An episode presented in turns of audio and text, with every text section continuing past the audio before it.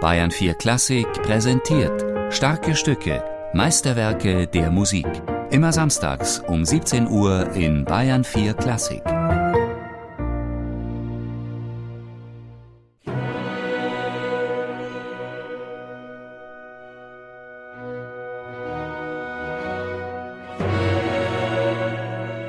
Sie wissen, bester Freund, wie mir Salzburg verhasst ist. Salzburg ist kein Ort für mein Talent. Mit Händen und Füßen sträubt sich Mozart. Doch es hilft nichts. Nachdem die große Reise nach Mannheim und Paris gescheitert ist, bleibt ihm nur eins: die Rückkehr nach Salzburg, in den verhassten Dienst beim Fürsterzbischof Colloredo. Ich schwöre Ihnen bei meiner Ehre, dass ich Salzburg und die Einwohner nicht leiden kann. Mir ist ihre Sprache, ihre Lebensart ganz unerträglich. Erst recht der Erzbischof selbst, pardon, der Erzlümmel, wie Mozart ihn nennt. Der zahlt seinem aufsätzigen Hoforganisten 450 Gulden im Monat und bekommt dafür frische Kompositionen. Im Februar 1779 bewirbt sich Mozart um diesen zweitklassigen Posten in einer zweitklassigen Residenzstadt. Einen Monat später liefert er pflichtgemäß eine neue Messe, eine erstklassige versteht sich.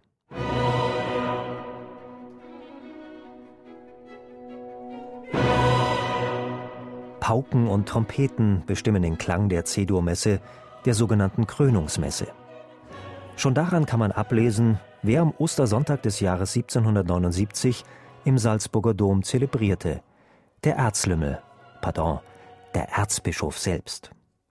Professor Ulrich Konrad von der Universität Würzburg. Wenn Trompeten und Pauken dabei sind, dann hat der Fürsterzbischof, in dem Falle Colloredo, selbst zelebriert und damit sind die Trompeten und die Pauken eben auch musikalische Insignien der Macht.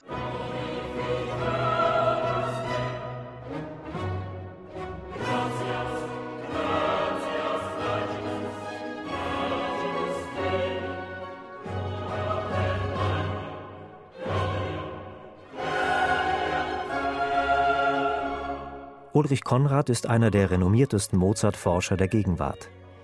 Im blendenden Glanz des reinen C-Dur, überhöht von der Strahlkraft der Trompeten, sieht er den unverwechselbaren Charakter dieser Musik. Das ist vielleicht auch noch ein wesentliches Merkmal der Kirchenmusik Mozarts, dass diese Messe einen ganz besonderen eigenen Klang hat, so wie andere Messen auch ihren eigenen besonderen Klang haben und damit auch individualisiert werden. Also ich glaube nicht, dass man ohne weiteres, äh, wenn man sich tiefer in die Musik einhört, sagen kann, da ist jede, klingt jede Messe wie die andere. Keine Spur von mangelnder Motivation also. Und das, obwohl Mozart weder mit seinem Posten noch mit dem Auftraggeber glücklich war. Dass seine Kirchenmusik im Schatten der Opern und Klavierkonzerte steht, bedeutet eben keineswegs, dass er keine Lust darauf gehabt hätte, nur hatte er später kaum noch Gelegenheit für den Gottesdienst zu komponieren. Doch war Mozart, der Freimaurer, der notorische Spötter und Spaßmacher, überhaupt gläubig? Über seine aktive Teilnahme am kirchlichen Leben wissen wir nichts, weil das eben Alltag war. Nicht? Wir wissen über vieles im Alltag Mozarts nichts. Wir wissen also nicht, ob er jeden Sonntag äh, in die Messe gegangen ist. Warum auch? Äh, sollte er irgendwie seinem Vater schreiben, also am Sonntag war ich wieder brav in der Messe, sondern das waren Dinge, die man, die man eben tat. Und ich glaube, Mozart äh, hat sie getan. Und die Art und Weise, wenn man seine Musik ernst nimmt, wie er doch sich mit den liturgischen Texten auseinandersetzt, zeigt zumindest so viel würde ich sagen, das kann man aus der Musik heraushören, dass eben die Aussagen, die da gemacht werden, nicht gleichgültig sind. Und das sind natürlich Aussagen seines Glaubens. Das Credo beginnt mit einem markanten Motiv auf einem einzigen Ton.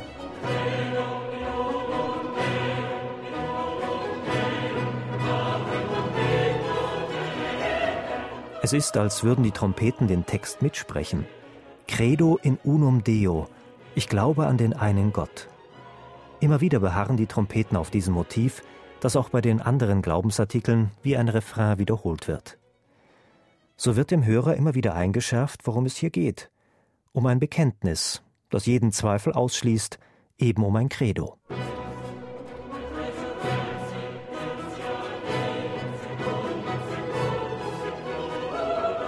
Im Credo spricht die Kirche mit all ihrer Prachtentfaltung in der Fülle ihrer Macht. Schließlich war Erzbischof Colloredo ein Fürst von Gottes Gnaden.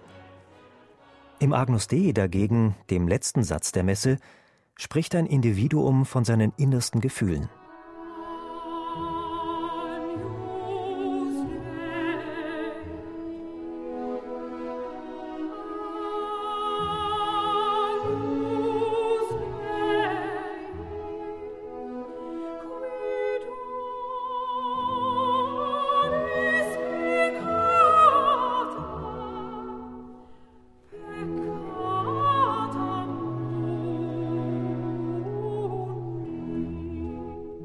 Vielleicht ist es kein Zufall, dass sich Mozart sechs Jahre später, als er den Figaro schrieb, an seine C-Dur-Messe erinnerte.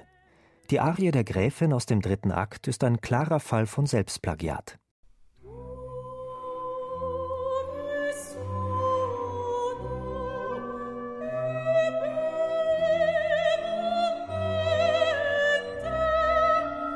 Musikalisches Recycling war nichts Ungewöhnliches zu dieser Zeit, Vielleicht fand Mozart, dass sein Einfall viel zu schade war, um ihn nur einmal zu verwenden. Schließlich konnte er nicht ahnen, dass die Krönungsmesse viele hundert Jahre später eine der beliebtesten Messvertonungen überhaupt sein würde. Für den Dirigenten Ton Kopmann ist das Agnus Dei ganz einfach ein schlagender Beweis für Mozarts Genie. Die Musik sollte das Herz erreichen. Und ich glaube, mit diesem Agnus Dei, ja, Mozart erreicht damit wirklich das Herz. Und das war eine der großen Sachen, die Mozart machen könnte. Er war wirklich imstande, mit sehr wenig Töne etwas zu erreichen, wo man denkt, ah, mein Gott, das ist unglaublich schön.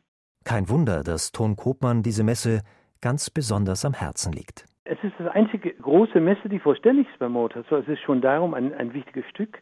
Aber auch, wenn man es aufführt, immer, äh, jeder ist glücklich, wenn man das macht. Dem Publikum, das Orchester, dem Chor, aber jeder fühlt sich ganz, ganz wohl bei dieser, dieser wunderschönen Musik.